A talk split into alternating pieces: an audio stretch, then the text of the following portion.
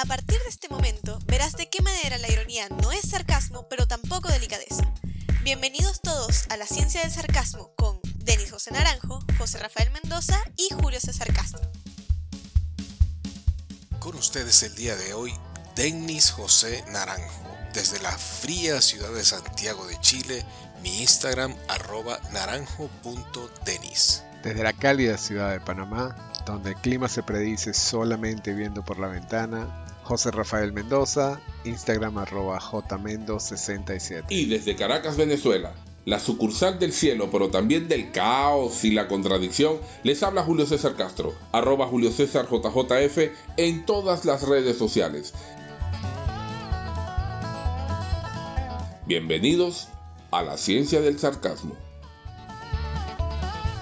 Tengo que, tengo que ir para Panamá, en lo que me den el, el pasaporte Claro. chileno, que ya pueda salir libre- libremente del país. sí, Eso claro planifica. Ya yo estoy empezando a averiguar el tema del pasaporte panameño también. ¿Tú no has metido la, la solicitud de nacionalidad todavía? Todavía no. De hecho, este año todavía voy a ver si puedo pedir pasaporte venezolano porque ya se me venció, ya las dos prórrogas ya se me vencieron, se me venció el- la visa americana. Bueno, porque todavía no, no, no Denis José, para Denis el- José, Denis para José, el te cuento, te cuento que tú, venezolano, no puedes entrar aquí con un pasaporte chileno. Sí, no importa.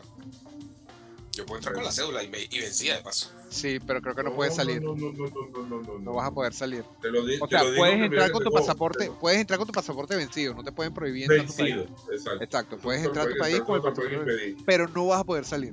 Pero con el chileno no puedes salir.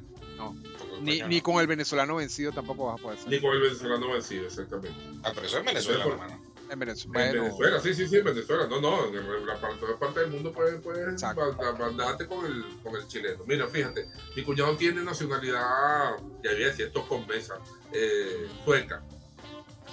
Y él, y él para poder hacer todo ese, toda esa vuelta a Venezuela, salida, esto, lo necesita renovar su pasaporte porque él es ciudadano sueco, de hecho. sí, Y necesita, necesita Igualito. el puto pasaporte porque él no ha renunciado a la, a la nacionalidad venezolana. ¿Y si renuncia? No sé cómo será el trámite, pero... pero entiendo que no eh, existe, o sea, por ejemplo, yo para hacerme panameño tengo que renunciar a la nacionalidad venezolana. Sin ¿Ah, embargo, en Venezuela yo nunca renuncio a la, a la me corrigen la- las personas que me escuchan, por favor, si me No, tú puedes tener dos, dos nacionalidades, creo. Esa- en Venezuela. En, Panamá tienes que renunciar a tu nacionalidad Ah, para poder ok, ok, aplicar a la nacionalidad panameña. Pero A aún así, tengas. a cualquiera que tenga, ojo. Pero aún así, si yo voy a Venezuela diciendo yo soy panameño y yo renuncié a la, a nacionalidad venezolana, en Venezuela me va a decir renunciaste ya. Pero aquí tú sigues siendo venezolano, así que ¿dónde está tu pasaporte? Entonces, entonces te van a decir, seas marico, chico. Marico, chico. O sea, lo que yo, lo que yo tengo entendido y con el tema de renuncia a la nacionalidad venezolana, porque obviamente estoy en esos trámites y tengo que averiguar, es que tú puedes renunciar y, en- es- y para recuperar tu nacionalidad lo que necesitas son dos meses en Venezuela. Eh, no, no, tú vas a Venezuela y dices, meses, mira, yo tu vaina, chao. es que, es que realmente tú nunca la pierdes. Desde el punto de vista de Venezuela. Venezolano. Nunca la pierdes. Nunca la pierdes, aunque hayas renunciado a ella, en Venezuela no renuncia a ti. Da lo mismo. Un amante fiel, sí. Y entonces, eh, eso sí no lo sabía, que tú necesariamente tienes que A- entrar a. Venezuela Averígualo. con, Sí, tú, tú puedes entrar con tu pasaporte vencido.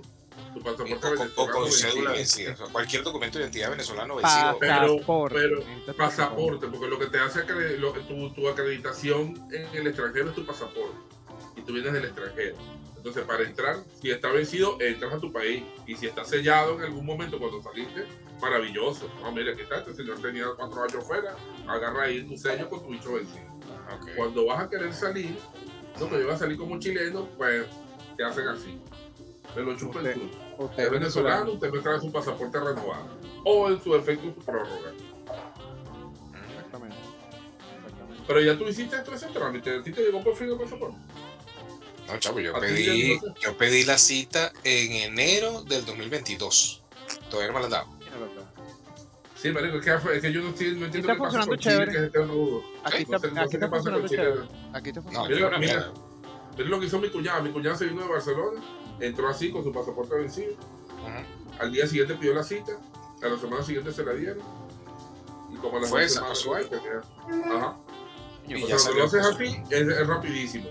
En otros países, lo que está diciendo José, en Panamá también tengo entendido que es rapidísimo. Para Pero más en Chile, rápido. no qué. Yo tengo un compadre que está en Panamá, weón, y no, el que digo, en Chile, y tampoco ha podido hacer nada. No, no, vaina es un- Yo estoy esperando, yo estoy esperando cobrar un, ban- un bono, una vaina, porque esa es la otra.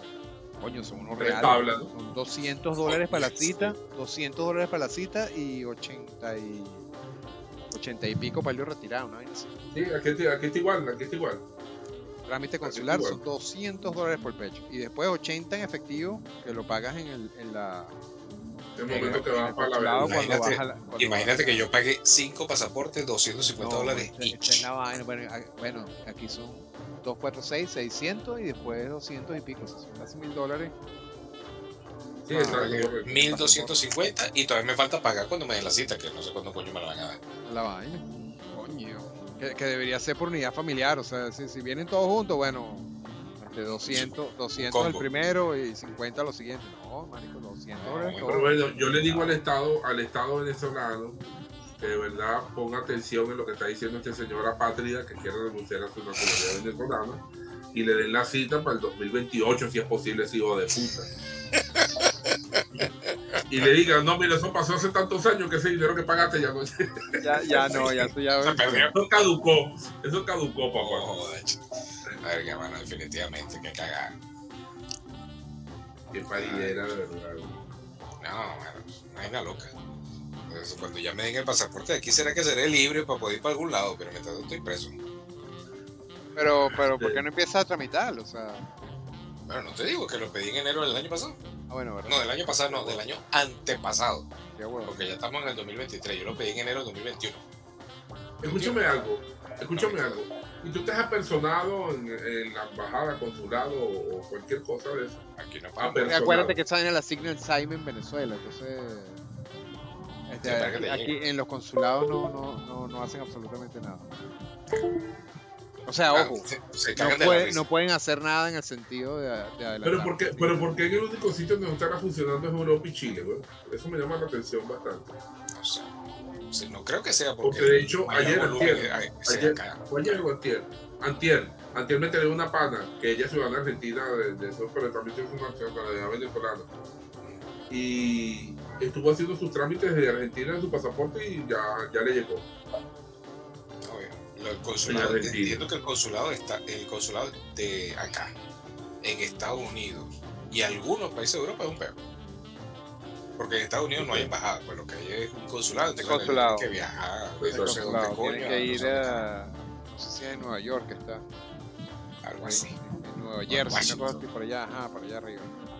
Entonces la gente tiene que pegarse viaje de 8 y 12 horas en avión y pasar roncha y... ah, Aquí, aquí el consulado es bien chévere. Te cuento, la gente es bien amable. eh, los trámites son rápidos. qué bueno. Aquí. Yo las veces que he ido, me he ido, no me he ido mal. No, aquí es una mierda. Yo no sé si es el volumen de venezolanos, porque en realidad donde debería haber más venezolanos concentrados debería ser en los países más cercanos, pues, Colombia, Panamá. Deberían. Ni idea. No, bueno, para Chile se fue un gentío, mi compadre, también. Coño, sí. Y se ha devuelto un tío también. ¿viste? ¿Ah, sí? Ah, Aquí, sí, aquí también, aprovecho, aquí también se ha ido un poco gente. a- aprovecho y te pregunto, ¿qué bueno es ese que, que, que Chile está carísimo, que la delincuencia, que pues aquí, que pues ya, yo, yo, pues, Sí, yo, chamo. José está haciendo de su, de su, de su, de, de- ¿Para qué de se su pusieron a, para qué se pusieron a aceptarse un poco venezolanos? Eh, claro. Sí, no, este, de- de- acuérdate que aquí hace, en el 2019 hubo, el- ¿te acuerdas que en el 2019 principios fue el tema famoso del puente allá en, entre Venezuela y Colombia? Ajá. Se fueron unos presidentes, sí, sí. se fueron presidentes de Colombia, de Perú, de Chile, se fueron para allá, tú sabes, a sacarse la foto. Bueno, este, por azar del destino, porque yo no estoy diciendo que haya una correlación, después de eso, y antes que terminara el año, hubo tremendas manifestaciones en Colombia que casi sacan al presidente, lo mismo pasó en Chile, lo mismo pasó en Perú. Así es. Casualidad. pero sí, una pura casualidad. Entonces, este, eh, en las elecciones inmediatamente posteriores, en Colombia ganó un candidato de la izquierda guerrillero, aquí ganó un candidato de la izquierda comunista y en Perú ganó el tipo que sacaron no hace mucho, que Pedro también es de la Castillo. izquierda. El señor Ah. Pedro Castillo. El señor. Ajá, exacto. ya, ya no es presidente, ahora es el señor. Este, entonces, bueno, desde ese día hasta el sol de hoy, ha habido un deterioro bien importante de los temas económicos, de los temas sociales, hay mucha delincuencia, este, la frontera está patas arriba, patas abiertas y entra y sale el que le da la cara por ahí. De hecho, conozco gente que se ha venido en el autobús, pasando por la frontera, caminando, chamo, y llega al Teatro Santiago tranquilo, sin un fucking papel, nada. Este, entonces, bueno, eso, eh, a raíz de eso, más el tema pandemia, que bueno, ha habido una inflación globalizada. Aquí en Chile la inflación pasó de 2-3% anual, que era una maravilla. Aquí te cuento que cuando yo llegué había, había meses que había deflación. Es decir, que la cosa costaba más barata que el mes anterior. Pero los niños querían socialismo. Ah, está bien. Entonces, bueno, ahí tiene socialismo. Entonces, el, el mes pasado la inflación fue de 14%, este, más o menos 10, eh, 20, entre 20 y 30 en comida. Y el Eso peso devaluándose. Claro. Entonces, por supuesto, los chilenos que tenían como 20 y pico de años gozando de una inflación del 2-3% anual, los sueldos también están equiparados para, para, eh, eh, para que tú tengas eh, eh, aumentos anuales de más o menos 2-3% anual para acompañar la inflación. Ajuste. No son aumentos. Ahora que le metieron 14% por el pecho, ningún aumento de sueldo da para eso. Y todo el mundo está empezando a decir, ay, pero es que la cosa está cara. Los venezolanos que viven aquí, sobre todo los que están posicionados de forma más débil desde el punto de vista económico o que tienen menos tiempo en el país, vieron, mira, viejo, como dice, decía mi papá, o dice mi papá, gracias a Dios que está vivo todavía, no, el que está pica de culebra, cuando hueve juco sale corriendo. O sea, aquí la gente empezó a ver ese tipo de cosas y dijo, ah, no. Y se devolvieron. O se fueron por otro lado. Aquí hay mucha gente que ha salido. Imagínate que estaba viendo un reportaje en la prensa en estos días que los costos de los alquileres en Santiago, la capital, que es donde está la mayor parte de la población, han empezado a bajar por la fuga de gente que se ha ido. Entonces ahora hay más oferta de inmuebles y los alquileres están bajando. Aquí está pasando, aquí en Panamá está pasando, aquí se ha ido bastante gente. Bastante gente. Tengo conocidos que, que llegaron incluso antes que yo y que han agarrado sus maletas y se han ido. Eh, Pero en Panamá, ¿por qué? Pero Bueno, con un capital, con un capital como para invertir aquí en algo, porque aquí la vaina, tienes que decirle No. a sus amigos que esto No. no se arregla un coño. no, eh, se han ido con el tema ese, no, me fui a pasar unas vacaciones allá, estuve tres semanas, eso está chévere. Eso está de pinga, exacto. Me voy para atrás porque eso se arregló. Si no, ¿En no se mete con el gobierno, a este a uno le va bien. Y cogen la maleta y se van. Yo, honestamente, yo no se lo critico, yo no se lo discuto, yo, ningún venezolano que yo le he preguntado, yo, yo opté por no discutir. Yo, yo soy como el, el- el monje budista que va con el con el estudiante el secreto, la felicidad, no discutir con pendejos. No, maestro, yo no creo que sea eso. No, no, eso no es. Y yo no, no discuto esa vaina porque cada quien tiene su percepción y bueno, con, con las percepciones es muy jodido argumentar. Pero Claro. yo, yo conozco gente que ha dicho, no, yo estuve allá dos semanas, está bien de pinga. Y No, se han ido. No sé cómo les ha ido. No sé cómo les ha ido. Este, espero que bien, de verdad, de verdad que, te lo digo honestamente, espero que bien. Porque nadie se merece que le vaya mal. Yo no soy tan optimista como ellos, así de sencillo. Bueno, yo, yo Pero- opino- yo- mi opinión ahí es una frase cortica, tan loco de bola. Loco. Mira, este, yo tenía unas noticas por ahí de, de- de temas a, a discutir. compadre. Y, y está lo de la teoría de la estupidez de Bonhoeffer. Ah, ya. De y, y Carlos Cipolla. Me gustó, me gustó mucho ese, esa información que enviaste porque efectivamente, efectivamente la gente, la gente, cuando tú te pones en sintonía con la gente, y cuando hablo de la gente hablo de un grupo importante de gente, este, los manipula. Y tenemos ejemplos de esa vaina. O sea, ¿cómo te pones en sintonía? Bueno, yo empiezo a decirte cosas que quieres escuchar y después yo empiezo a hacer que tú hagas cosas que yo quiero que tú hagas. Que fue precisamente lo que hizo Hitler en, en el 30, 31, ¿no? Eh, Cuando, antes de ser canciller, él precisamente lo que su, su, su discurso en el Partido Nacionalista, eh, Partido Nacionalista Unido de Alemania, Vamos a llamarlo el PSUV alemán. Eh, él lo que hacía era tirar los discursos diciendo este, somos pobres, ¿por qué somos pobres? Este, nuestra monarquía nos ha hecho pobres, eh, lo- lo- los aliados, Inglaterra nos ha hecho pobres, todo, todo lo que la gente pensaba, lo que el alemán promedio pensaba, y el alemán promedio empezó a decir, coño, este carajo, lo que dice tiene sentido, voy a escucharlo, voy a escucharlo, y después dijo, bueno, ya que, ya que ustedes me escuchan, voten por mí, y empezaron a votar por él. Y bueno, ya que ustedes me escuchan, vamos a ver los judíos, empezaron a. Y bueno, ya que ustedes me escuchan, vamos a la guerra con Europa y fueron a la guerra. Bueno, ya que ustedes me escuchan, entonces se hizo toda esa cantidad de cosas que se hicieron en, en la Alemania nazi. Fue por una sintonía, eso no fue, eso no fue, o sea, no vayan a creer ustedes que Hitler le puso una pistola en el pecho a todos los alemanes y los alemanes hacían las cosas llorando. ¿Ok? No, y eso, Este, carajo, en esa época este, era una sociedad bastante culta y bien avanzada. culta, Sí, claro. si no la más culta de Europa. Pero para que tú veas, para que tú veas cómo tú puedes controlar a la gente con eh, la estupidez. La estupidez no es de gente que no sea inteligente. Tú puedes ser muy inteligente y ser muy estúpido.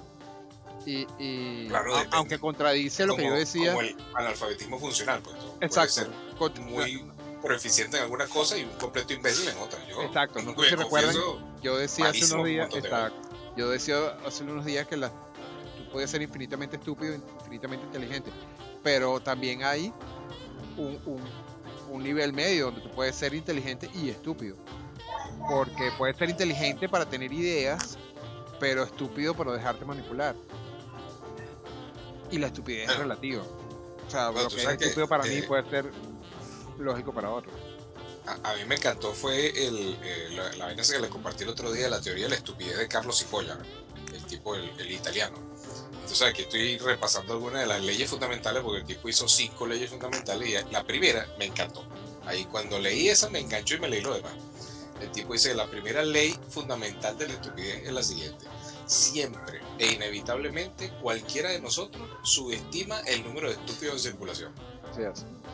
Definitivamente. O sea, Claro, Como la claro, teoría- claro, claro. por ahí anda eso de la teoría del pendejo, que yo le tengo miedo, que no, se, se lo atribuyen a mucha gente, de Pablo Coelho a Simón Bolívar, que dice, yo le tengo miedo a los pendejos, porque son, son muchos y votan. Sí, tienen poder, o sea, porque Sí, cuando sí, tú haces claro. en la, en la ley, tú haces una persona un voto Claro. y, y, y de paso, al mismo tiempo, subestimas la cantidad de estúpidos que hay en esa sociedad, chavo, cualquier vaina puede pasar. Claro, claro. Advertencia, lo que voy a decir no tiene nada que ver con la realidad y es una opinión totalmente subjetiva y sesgada a mi, a mi, a mi forma de pensar.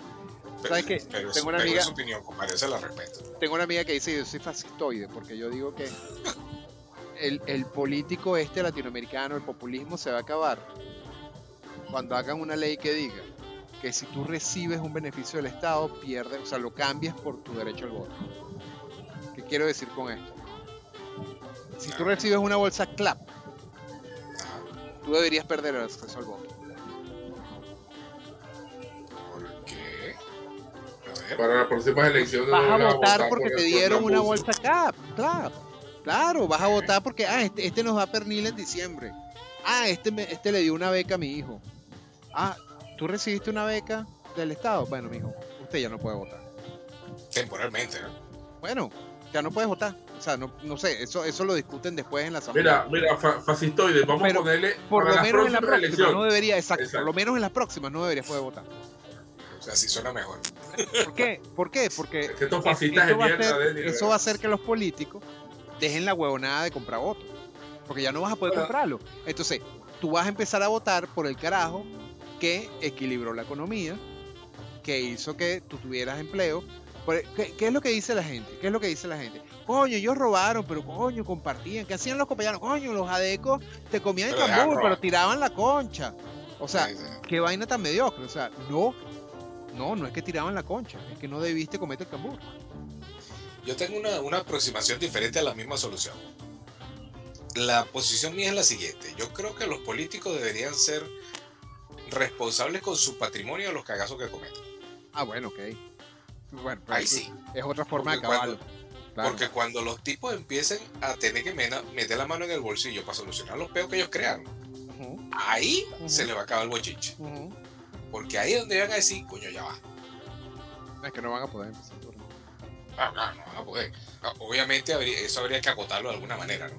Porque eso quiere decir que si, por ejemplo, tenemos un presidente que hace un cagazo monumental, no le alcanza la vida para pagar. Ni siquiera en cuota. Exacto.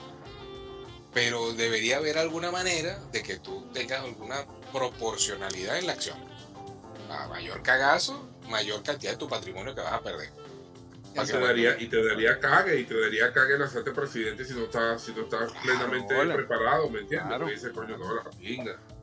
Los ¿sabes? únicos que se meterían en ese paquete sería gente con mucha plata, lo cual te daría eh, un incentivo menos para robar. No crea. Uno menos para robar. No ¿Entiendes? o sea, sí.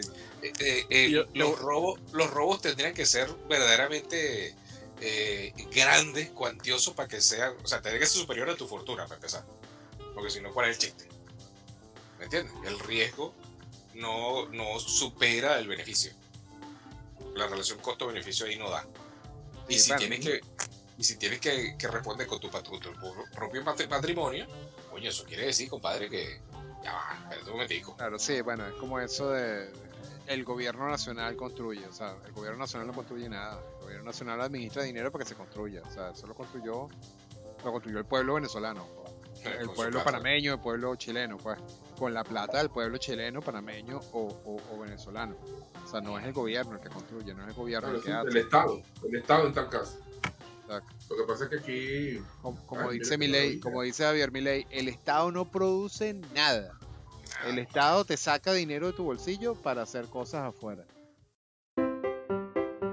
Lamentablemente ha llegado el momento de decir adiós por hoy. Ha sido un episodio lleno de risas, reflexiones y por supuesto de sarcasmo. Esperamos que todos hayan disfrutado tanto como nosotros de este viaje por la ciencia del humor ácido.